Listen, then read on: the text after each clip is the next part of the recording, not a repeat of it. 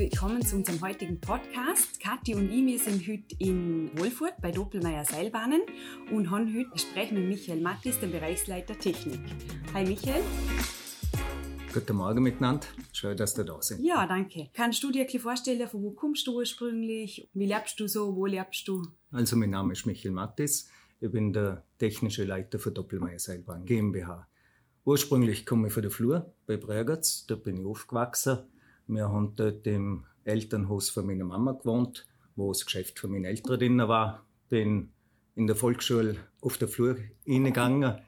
War vielleicht das Besondere, dass wir noch alle vier Klassen in einem Raum gehabt haben. Hm. Ich glaube, das kann sich heutzutage nicht mehr jeder vorstellen, aber es war doch noch sehr, sehr unterhaltsam. Mhm. Mittlerweile wohne ich in Höchst, bin verheiratet und habe zwei Kinder. Du hast davor Wirtschaftsingenieurwesen und Maschinenbau studiert an der Technischen Universität in Graz. Hat es dich immer schon in Richtung Technik gezogen oder was hat dich da daran inspiriert? Nein, es wäre, glaube ich, nicht ganz richtig zum sagen. Es hat mich schon immer in die Technik gezogen. Es war ein bisschen in die Wiege gelegt, weil, wie ich vorher gesagt habe, meine Eltern im gleichen Haus, wo wir gewohnt haben, das Geschäft gehabt haben. Das war ein Werkzeughandel. Dementsprechend war die Affinität zur Maschine gegeben. Der Papa hat sie da zerlegt, hat sie repariert. Ich habe ein bisschen geholfen. Aber das war eigentlich der einzige Berührungspunkt. Nach der Volksschule bin ich nach Bregenz in BG Gallostraße gewechselt, habe dort das Gymnasium gemacht und habe dort bis dato auch noch nicht so den Bezug zur, zur Technik gefunden. Gehabt. Meine Eltern haben mir nachher ermöglicht, dass ich ein Jahr lang nach USA auswandern dürfen habe. Ich bin dort auf ein College gegangen in, im Staat Pennsylvania. Und das war eigentlich das entscheidende Jahr für mich, weil ich habe dort die unterschiedlichsten Fächer inskribiert gehabt, wie zum Beispiel Philosophie, Religion, Informatik und Wirtschaft. Und in dem Zuge bin ich draufgekommen, na, da ist nicht das Richtige dabei. Ich will irgendetwas Technisches machen, gepaart mit der Wirtschaft. So bin ich nachher draufgekommen, dass ich in Graz Maschinenbau Wirtschaft studieren will. Im Nachgang muss ich sagen, war das sicher die richtige Entscheidung, weil ich vor ein paar Jahren mir eine Leidenschaft gegönnt, umgesetzt. Ich habe mir Harley Davidson gekauft und ich glaube, es ist ganz schade, wenn man dann mit einem Gabelschlüssel umgehen kann. Wenn man sich dort der Klus kennt. Jetzt bist du ja als Bereichsleiter, also als technischer Bereichsleiter bei Doppelmeier gelandet. Wie bist du zu der Position gekommen und wie lange machst du das schon? Ja, eigentlich recht unspektakulär. Also direkt nach dem Studium habe ich bei Doppelmeier anfangen können. Das war im Jahr 2000. Ich war dort im Qualitätsmanagement tätig und habe die Aufgabe übertragen gekriegt, die äh, EU-Seilbahnrichtlinie äh, zum umzusetzen. Man muss sich das so vorstellen, dass bis ins Jahr 2004 sämtliche äh, Länder in Europa eigene Seilbahngesetze gehabt haben und eigene technische Bestimmungen. Und das ist durch diese Seilbahnrichtlinie vereinheitlicht worden. Und dort habe ich sehr, sehr eng mit der Technik schon zusammenarbeiten dürfen. 2006 bin ich dann gefragt worden, ob ich nicht zum Schwesterunternehmen, zu Garaventa in die Schweiz kommen will. Als, zuerst als Stellvertreter für die Technik und dann als technischer Leiter. Und das habe ich dann gern gemacht. Bin da zehn Jahre lang gesehen, hat mir riesen Spaß gemacht. Und dann ist 2016 gekommen. Und 2016 ist der Vorstand auf mich gekommen und hat gefragt im Zuge des Generationswechsels, ob ich mir einen Wechsel wieder zurück zur Doppelmeier vorstellen kann, als technischer Leiter. Und so ist das geschehen. Mhm. Bin froh, dass Sie auf mich zugekommen sind, weil es macht riesen Spaß mit dem Team zusammen zum Schaffen. Und ja, einmal soll behandeln, immer soll behandeln. Mhm. Also in dem Fall bist du wirklich schon ganz lange im Unternehmen eigentlich tätig. Genau. Doppelmeier ist über die Landesgrenzen hinaus eines den bekanntesten Unternehmen eigentlich im Vorarlberg. Wie groß ist das Team, wo du leitest? Doppelmeier ist der Weltmarktführer und der Technologiemarktführer äh, weltweit. Wir haben mittlerweile über 15.000 Anlagen in knapp 100 Ländern realisieren dürfen. Also wir sind jetzt keine wild gewordene Schmiede mehr. Nichtsdestotrotz sind wir bodenständig geblieben und unser Team sind eigentlich nicht, unsere Teams sind eigentlich nicht so groß. Also ich habe eine Teamgröße von ca. 200 Leuten. Schon groß. ja, wenn man weltweit tätig ist, ja. relativiert sich immer wieder. Mhm. Und die 200 Leute sind jetzt wirklich das, ist das technische Team? Das ist das technische Team. Das besteht im Prinzip aus Elektrotechniker, M-Techniker, aber dann noch Dienstleister wie unsere Berechnungsingenieure, wie die TEDOKU, die für die Bedienungs- und Instandhaltungsanleitung zuständig sind, und das Qualitätsmanagement, die innerhalb für die technischen Zulassungen zuständig sind. Mhm. Und das Team sitzt jetzt so, also alle in Wohlfurt? Genau, mhm. sind alle in Wohlfurt. Mhm. Okay. Das vereinfacht der Job ein bisschen. Ja, klar. Oder kurze Wege kann genau. man gleich Sachen ausmachen. Mhm. Ja, du bist jetzt ja schon lange dabei, darum ist die Frage vielleicht ein bisschen schwierig. Was war bisher so das spannendste Projekt für dich? Boah, ja, da hat es viele gegeben mittlerweile. Äh, ich glaube, ich glaub, da gibt es zwei, zwei Sachen. Äh, als ich bei Garaventa war, sicher die Realisierung der ersten Cabrio-Kabine das muss man sich so vorstellen. Äh, da hat ein CEO gesagt, er braucht eine neue Pendelbahn. Und nachdem er begeisterter Cabrio-Fahrer ist, hat er gesagt, hätte wissen, da was, Jungs, ich will eine geile Cabrio-Pendelbahn haben. Und wir sind da gestanden und haben gedacht, ja, machen wir oben mal als Verdeck mal auf mit einer Plane, dann wird das schon passen.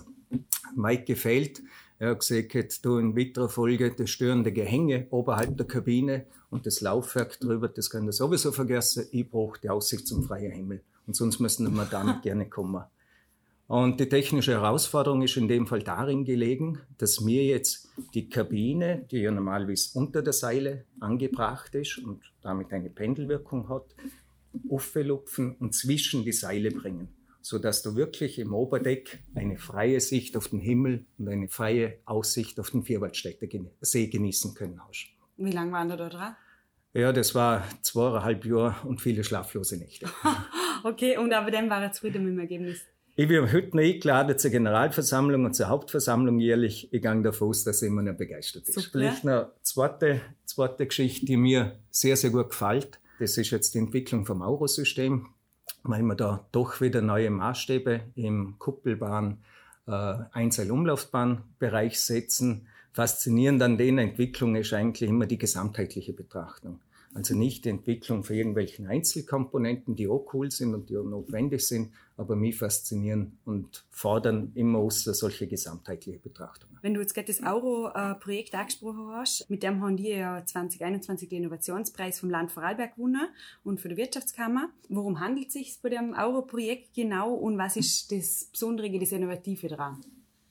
Ja, um was handelt es sich dabei? Äh, wenn wir jetzt so ein bisschen mal unabhängig von der Seilbahn anschauen, was sich in den letzten Jahrzehnten äh, am Markt tut hinsichtlich Technologien und Trends, ist es ganz klar das autonome Fahren. Autonome Fahren, Robotik, Automatismus, das wird immer, immer wichtiger und das beschäftigt uns immer mehr. Und wir haben uns die Frage gestellt, wie können wir diesen Trend, der einfach weltweit Einzug haltet, verbinden mit einer bewährten Technologie, und zwar der des Seilbahnbaus. Und rausgekommen dabei ist das Eurosystem. Da geht es im Wesentlichen darum, dass wir mittlerweile mit dem System in der Lage sind, Seilbahnen ohne Personal, das in den Stationen sich befindet, betreiben zu können. Ist nicht ganz so einfach. Logischerweise muss man sich dann überlegen, wie kann man, wie kann man das bewerkstelligen. Und da griffen wir auf moderne, vernetzte und intelligente Technologie zurück. Da muss ich jetzt kurz fragen, was macht die Person normalerweise, die in den Stationen sitzt? Die hat sehr viele Tätigkeiten äh, unter sich. Also sie muss schauen, dass der Einstieg und der Ausstieg geregelt abgeht. Äh, sie muss die Kabinen beobachten oder die Sesseln, je nachdem. Äh, Wenn es zu einem Störfall kommt, muss sie diesen beheben. Die Ursache zuerst natürlich analysieren und dann die richtige Maßnahme setzen. Also sie haben sehr, sehr viele Tätigkeiten. Das ist so gelaufen wie, wie die meisten erfolgreichen Entwicklungen bei uns. Im Prinzip aus drei verschiedenen Aspekte. Das erste ist mal Zuhören, das genaue Zuhören am Markt draussen. Was haben unsere Kunden versorgen? Was bereitet ihnen Probleme? Was für Wünsche haben sie? Denn das Hereintragen natürlich dieses dieses Gehörten, denn unabhängig davon das konsequente Technologie- und Trendmonitoring, was wir machen, das hat nichts mit Seilbahn zu tun, sondern wir schauen einfach, was geht in der Welt ab. Und irgendwann einmal überlegen wir uns, können wir das nicht auch auf den Seilbahnbereich umlegen? Und der dritte Aspekt, für mich eigentlich der wichtigste, ist unser Mitarbeiter. Es ist nicht so, dass wir von 9 bis 17 Uhr am Schreibtisch hocken und dann rausgehen und sagen, nach mir die Sintflut, sondern die Faszination Seilbahn ist dort einfach nur spürbar und es passiert oftmals bei einem Viererpapier oder bei einer Wanderung oder sonst irgendwo, dass man über den Tellerrand sieht und sieht, boah, das wäre doch eine coole Kombination bei unserer Seilbahn. Mitarbeiter kommen am Montag wieder ins Geschäft, bringen die Idee rein und mhm. oftmals haben wir dann eine perfekte Kombination aus. Mhm. Und gibt es eine automatisierte betriebene Seilbahn schon? Bis vor einem Jahr noch nicht. Okay. Wir haben letztes Jahr die erste Euro-Seilbahn eröffnen dürfen. Und zwar in Zermatt haben wir sie realisieren dürfen. Es handelt sich dabei um eine Kabinenbahn mit einem Fassungsvermögen für zehn Personen pro Kabine. Und die zeichnet sich dadurch aus, dass sowohl die Tal- als auch die Bergstation unbesetzt ist, sprich da ist kein Betriebspersonal vorhanden und die ganze Anlage in der Zwischenstation äh, bedient wird. Und die ist jetzt seit einem Jahr in Betrieb? Die ist seit einem Jahr in Betrieb. Und läuft? Perfekt. Okay, und aber ihr sind der einzige Anbieter, die das wir sind bis dato, können? Genau, wir sind Aha. bis dato der einzige Anbieter mhm. und wir werden den Wettbewerbsvorsprung noch ein, zwei Jahre halten können. Was ist aus deiner Sicht, was sind da die Vorteile von so einer automatisierten Seilbahn? Also ich meine, Personal ist später wahrscheinlich, aber das wird nicht der Hauptvorteil sein, oder? Es ist sicher ein wichtiger Aspekt, weil mhm. uns darf man nicht vergessen, egal in welcher Sparte man momentan schaut, man findet nicht mehr so viel Personal. Und von dem her ist es ein wichtiger Aspekt, wo wir haben, dass man da eine Kosteneinsparung machen kann für gewisse Hilfsdienste und der Betreiber in der Lage ist, dieses Personal für andere wichtigere oder qualifiziertere Aufgaben zu umsetzen. Diese Rückmeldung haben wir äh, auch nach diesem Winter gekriegt von Bergbahn Zermatt, wo sie gesagt haben, jetzt kann ich endlich das Personal für das einsetzen, mhm. für was es braucht. Mhm. Also das ist sicher ein sehr, sehr wichtiger Aspekt. Denn ganz wichtig ist, dass wir Höchstmaß an Sicherheit äh, haben. Das wäre meine nächste Frage gewesen. Ja, durch Wie diese automatisierten Systeme. Äh, kann ich vielleicht gleich darauf eingehen. Aber wenn jetzt zum Beispiel, ja. weil du vorher gesagt hast, dass das Personal auch den Ein- und Ausstieg überwacht zum mhm. Beispiel, wie passiert das dann? Genau, ja, dann, dann gehen wir jetzt zu dem. Also wie sich, ich mag vielleicht zuerst probieren, die Frage zu beantworten, wie sicher sind diese mhm. Systeme. Äh, bei Innovation ist es ja so, dass die normalerweise nicht irgendwie durch technische Regelwerke abgebildet sind.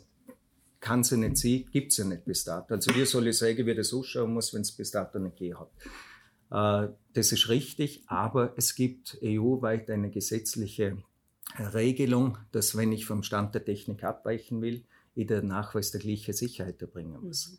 Das heißt, wir müssen uns sehr genau überlegen, wie können wir diesen Nachweis erbringen. Und unabhängig davon, was wir uns überlegen, ist es nachher so, dadurch, dass wir hier Menschen transportieren, dass wir in einem sehr, sehr stark geregelten Bereich tätig sind. Das heißt, wir müssen unsere ganzen Analysen, die dahinter stecken, die ganzen Erprobungen, die ganzen Versuche, auch einer unabhängigen Prüfstelle zum Überprüfen gehen und zum Schauen, ob sie aufs gleiche Ergebnis kommen. Und dann in weiterer Folge, wenn wir die erste Bahn dann in Betrieb nehmen oder jede einzelne Bahn in Betrieb nehmen, dann kommt die Behörde runter und schaut da nochmal drauf. Mhm.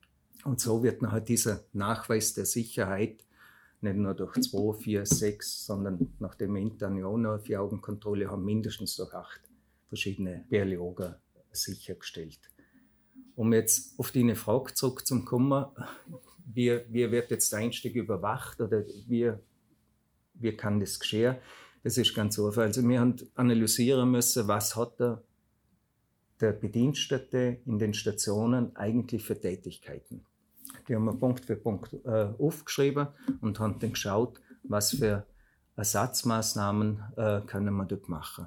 Und ich kann jetzt vielleicht auf ein paar einzelne eingehen.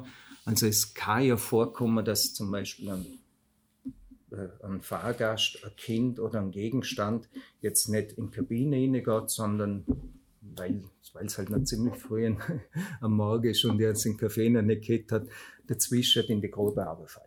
Das ist eine typische Aufgabe, wo der Bedienstete normalerweise hat, dass er nicht sofort sagt, Achtung, die Anlage muss stillstehen. Das haben wir jetzt über Sensorik äh, geregelt. Das heißt, sobald da irgendetwas zwischen Kabinen abfällt, dann geht die Anlage in sicherer Zustand über als ein Beispiel. Oder wichtig, eine wichtige Aufgabe vom äh, Betriebspersonal ist zum Schauen, schließen die Kabine richtig oder ist da irgendein Gegenstand geklemmt, vielleicht ein Skischuh oder ein Arm ist noch Auch das wird mittlerweile über eine sogenannte Konturüberwachung analysiert, ob die Kabine richtig geschlossen ist und wenn das so ist, dann haben wir freie Fahrt und ansonsten geht die Bahn in sicheren Zustand über. Wir überwachen auch den gesamten Ein- und Ausstiegsbereich mit Kameras, um dort Anormalitäten zu erkennen und den äh, aktiven System einzugreifen. Zusätzlich haben wir jetzt noch sehr, sehr viel Hirnschmalz in die Kabinenstabilisierung gesetzt. Das heißt, wir wollen schauen, dass die Kabine möglichst ruhig die Station durchfährt, damit man den Komfort des Einsteigens und damit die Stolpergefahr oder sonst irgendeine, irgendeine Irritation bestmöglichst ausschließen können. Und das sind also Maßnahmen, die aus der Überlegung und aus der Analyse rauskommen, wenn ich vergleiche, was hat der Bedienstete zum Tour und was wollen wir jetzt zukünftig über moderne Technologien abarbeiten. Und haben die von der, also von den Besucherinnen da auch ein Feedback, wie die das finden? Oder nehmen die das gar nicht so wahr, dass das automatisiert ist? Die nehmen das gar nicht wahr. Nicht da? Nein, mhm. also das ist so, automatisch für sie. Also diejenigen, die, die Skifahrer sind und schon öfters im Skigebiet waren, die wissen ja sowieso, dass sie da in die Kabine einsteigen müssen und vielleicht nicht dazwischen da betrollen sollten. Das ist für die sowieso kein Thema. Und diejenigen, die zum ersten Mal kommen, die kommen ja oftmals so Städte aus. Oder? Und dort sind sie es für die U-Bahn gewöhnt oder für sonst irgendwo, dass man da jetzt nicht noch ein Hilfspersonal hat, das in die Kabine begleitet. Mhm. Also das funktioniert tadellos. Mhm. Und wenn und wo sollen jetzt da die nächsten Euroseilbahnen in Verwendung kommen? Haben wir da schon Pläne? Ja, das nicht nur Pläne, wir sind sogar am Umsetzer dran, also freut uns alle zusammenziehen, weil wir hier in Montafon die Walliserer so ausrüsten dürfen. Es ist eine riesengroße, tolle Zubringerbahn, die wir da da äh, errichten dürfen. Und dort ist es genau gleich wie in Zermatt. Das heißt, wir werden eine unbesetzte Talstation haben, eine unbesetzte Bergstation und die Anlage wird von der Zwischenstation aus betrieben. Mhm. Super. Und auch sonst sind ja schon mit vielen Kunden in Kontakt, die sagen, sie hätten Interesse? Oder? Absolut, mhm. absolut, weil ich es vorher schon mal anklingen lassen, es wird immer schwieriger, Personal zu finden. Mhm. Uh, und man, man, muss schauen, dass man so über die Runde kommt. Mhm. Und das Tolle, und das ist die Zukunftsversion an dem ist ja, ich muss ja nicht in der Zwischenstation hocken. Ich kann irgendwo in einem sogenannten ROC, einem Roadway Operation Center hocken. Das ist unabhängig von der Seilbahn und dort kann ich sogar mehrere Seilbahnbetriebe aufgrund diesen ganzen Automatismen. Mhm. Und das ist sicher eine große Unterstützung, nicht nur im Städtebereich, dort ist das sowieso eine Forderung, dort ist man so gewöhnt von der U-Bahn und sonst von den Verkehrsmitteln, äh, aber auch gerade im alpinen Bereich. Eine abschließende Frage, was sind so deine sonstigen Zukunftsvisionen äh, für den Seilbahnbau? ja, da gibt es viel, da gibt es viel und man darf natürlich nicht alles ausplaudern. Was man, was man sicher noch weiter ausbauen wollen, ist das Eurosystem. Also wir sind da mit diesem momentanen Stand noch nicht am Ende der Reise. Da gibt es noch andere Visionen, andere Stufen, die wir machen wollen. Zusätzlich wollen wir schauen, äh, ob das Eurosystem für andere Seilbahnsysteme interessant sein könnte, wie zum Beispiel für Pendelbahner oder für Sesselbahner. Da sind wir stark dahinter. Uh, unabhängig davon ist bei uns ein wichtiger Entwicklungsschritt die Digitalisierung. Die Digitalisierung hat da im Seilbahnbereich Einzug gehalten. Jetzt wollen wir dort aber über den Tellerrand rausschauen und nicht nur Digitalisierung in Seilbahn hineinbringen, sondern unseren Kunden im Prinzip, im Prinzip ein Ressortmanagement zur Verfügung stellen. Das heißt, er kann nicht nur die Seilbahn damit verwalten, sondern jede Pistenraupe, Schneekanone, wenn er will, das Gasthaus, das angebunden ist. Da sind wir sehr stark dahinter. Ist vollkommen Seilbahn unabhängig, intensiv und, und sehr, sehr spannend. Und ich glaube, ein wichtiger Aspekt, den man momentan auch sehr intensiv am Verfolgen ist, sind die Bedürfnisse im urbanen Bereich etwas äh, näher zum Durchleuchten. Dort haben wir teilweise andere Bedürfnisse, wie im Berg, äh, sei es jetzt im Einstiegsbereich, sei es aber auch von der Förderleistungskapazität. Und dort werden wir in drei, vier Jahren auch wieder eine entsprechende Antwort liefern. Und so einiges vor. Ja, Wird nicht langweilig. Ja, danke Michael fürs Gespräch. Was wir uns sehr schon, wenn ich die Walisera waren, wenn die mal im Einsatz ist. Alles cool. Gute und vielen Dank. Danke sehr, freut mich, wenn wir dann dort vielleicht gemeinsam mal das anschauen.